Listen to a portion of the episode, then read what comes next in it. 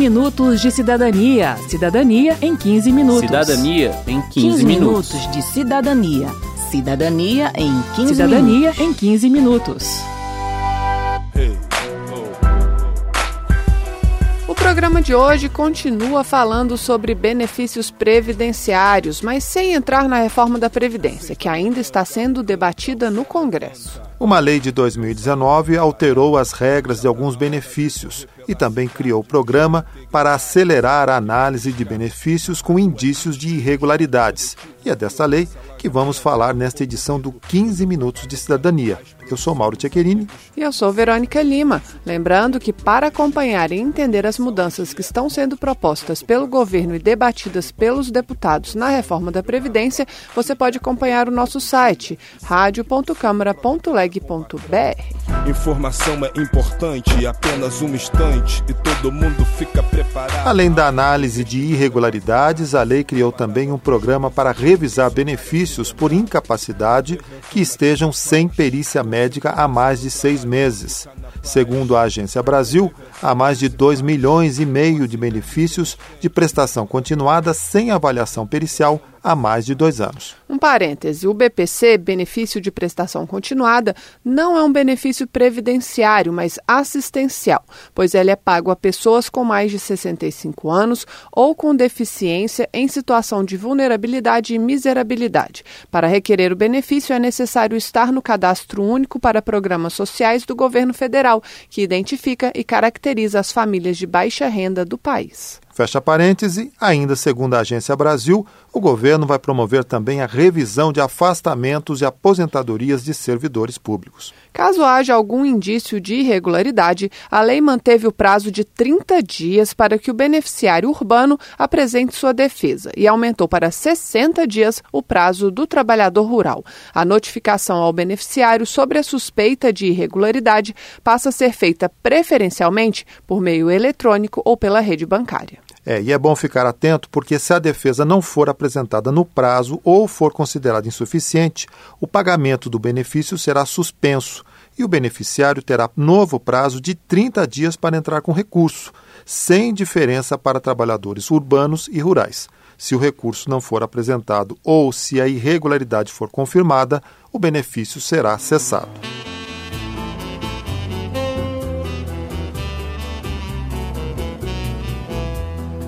Vamos falar agora de pensão por morte. Não existe carência para esse benefício. Se a pessoa começa a trabalhar e falece já no primeiro mês, seus dependentes têm direito à pensão.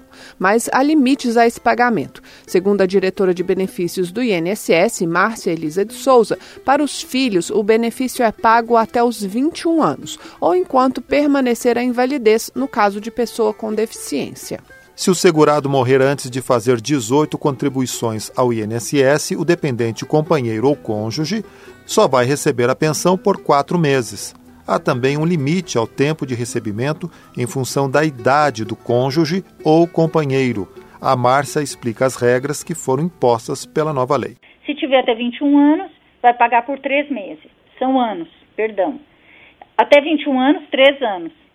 De 21 a 26, seis anos. De 27 a 29, 10 anos. De 30 a 40 anos, 15 anos. De 41 a 43, por 20 anos. E acima de 43 anos, aí ela passa a ser vitalícia. Antigamente era só vitalícia, agora nós temos essa regra de períodos de pagamento da pensão. A comprovação de união estável e de dependência econômica agora precisa ser feita por meio de início de prova material e não apenas de prova testemunhal. Ou seja, uma pessoa que alega ter vivido em união estável com um segurado terá que apresentar um documento que confirme essa relação, como, por exemplo, um comprovante de endereço em comum. Há novas regras também para solicitar a pensão por morte para crianças e adolescentes, e quem explica é o consultor da Câmara, Igor Lima. Antes, a criança, por exemplo, tinha 5 anos de idade, né? o pai era um segurador do regime geral de previdência social. Por algum motivo, nunca foi solicitada a pensão. Ele alcançou os 16 anos e solicita o benefício, recebia dos 5 aos 16 anos, todos atrasados de forma acumulada. Agora não, mesmo sendo uma criança, ele tem um prazo de 180 dias para requerer o benefício por meio da sua representante, da sua mãe ou de quem de direito, né? Resumindo, se a solicitação da pensão por morte for feita em até 180 dias da morte do segurado, a criança ou adolescente dependente vai receber o retroativo referente a esses 180 dias. Passado o prazo, o pagamento da pensão será feito a partir da data do requerimento e não da data da morte do segurado.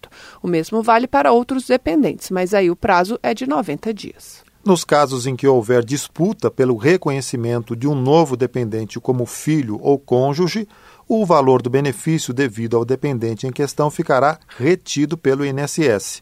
Consultor da Câmara Alain de Castro dá um exemplo. Vamos supor dois irmãos, né? Vamos supor um fora do casamento. Aí essa habilitação tardia permitiria que esse filho, digamos, fora do casamento, que foi reconhecido posteriormente, recebesse, desde a data do óbito, os retroativos, sem prejuízo do que os outros dois receberam. Aí agora não. Ele pode fazer uma habilitação provisória no, no pagamento do benefício, o que vai permitir o INSS de reter essa cota referente a essa pessoa e não pagar para os demais.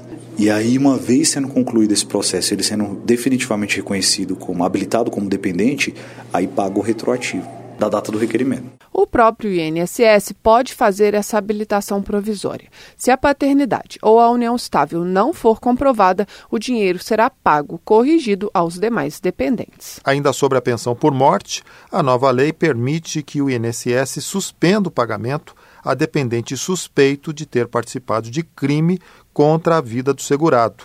Antes, o direito só era perdido após a condenação definitiva do dependente. Outra mudança é que uma tentativa contra a vida do segurado desqualifica o dependente, ainda que o crime não leve à morte. O consultor Alan de Castro explica. O filho tentou contra a vida do pai, não conseguiu matar o pai, o pai ainda continua vivo. Ele perde a condição de dependente.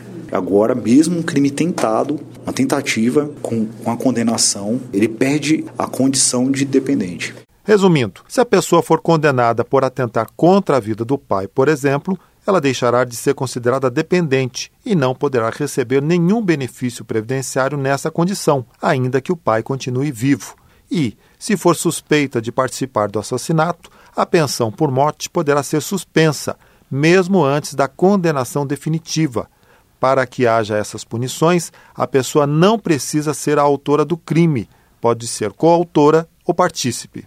Mauro, a nova lei também abriu a possibilidade de o INSS cobrar do autor de violência doméstica o valor referente a benefícios pagos à mulher vítima desse crime ou a seus dependentes. Quem explica é o consultor Igor Lima. Caso, por exemplo, um homem cometa um ato de violência que resulte na concessão de um benefício pelo INSS, uma pensão por morte, um auxílio-doença, uma aposentadoria por invalidez, o INSS continua obrigado a pagar, caso a segurada preencha os requisitos para tanto, mas o INSS pode agir contra o agressor buscando o ressarcimento do que ele gastou com o pagamento do benefício, a chamada ação regressiva. Quero saber.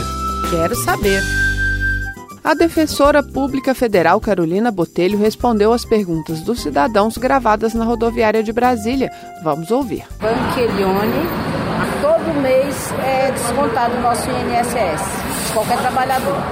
Mas quando precisamos encostar, é a maior burocracia para receber. Por quê? Cada vez que um trabalhador vai ao INSS pedir um benefício, ele diz qual é o problema que está acontecendo com ele, e o INSS tem que checar se ele preenche todos os requisitos para aquele benefício. Poderia ser mais simples, é muito penoso para as pessoas, né, o tanto que elas esperam, a quantidade de vezes que elas vão em INSS, a falta de informação, né? Mas essa questão de ter que fazer o pedido e ter que mostrar os requisitos para cada benefício é do sistema e não tem como ser evitado. Todos os trabalhadores contribuem para o INSS. Aquele dinheiro é para ser zelado para poder proteger a todos se o INSS não tiver cuidado na hora de conceder cada benefício, podem acontecer muitas fraudes, o dinheiro vai ser mal gasto. E aí, quando quem realmente precisa for pedir seu benefício, não vai ter como ser pago. Eu queria saber o que, que precisa para a gente receber esse auxílio reclusão.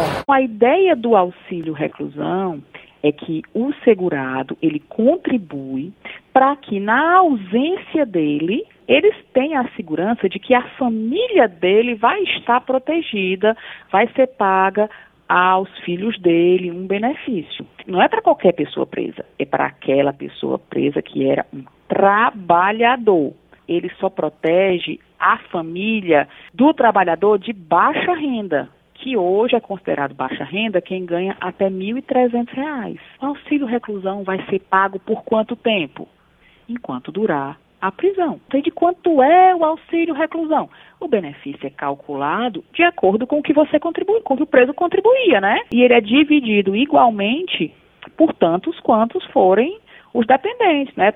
É muita fake news na internet falando do bolsa bandido, que bandido fica preso e recebe benefício. Não é assim. Não existe bolsa bandido, porque bandido não trabalha. Meu nome é Euclássio, eu tenho um, vários laudos do SUS, né? O hospital de base me deu por incapaz. Eu sofri acidente de trabalho, tenho carta da casa direitinho, só que o INSS disse que apto ao trabalho. Então imagina que você era um trabalhador braçal, um pedreiro, e aí ficou com um problema no braço, né? Teve uma fratura no braço, ficou com uma sequela. Então isso vai impactar muito a sua, o seu trabalho. Mas se por acaso você era um atendente de telemarketing, o impacto já vai ser menor. Comparando as, as sequelas desse seu acidente com a sua atividade habitual, a lei determina que o INSS verifique se você tem ou não condição de trabalhar. E vai verificar, durante um tempo você tem que receber auxílio doença.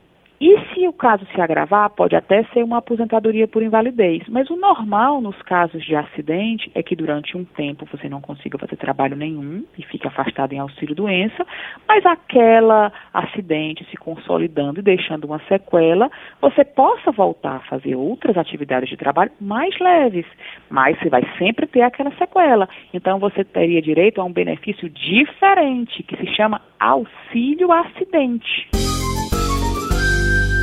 Romário da Costa Alves. Qual a diferenciação entre MEI e autônomo? A regra geral para os autônomos é contribuir como contribuinte individual para o INSS e uma alíquota de 20% mensal sobre o que ele apura. Um mês que ele apura mais, a contribuição é maior, um, um mês que os rendimentos caem, a contribuição é menor.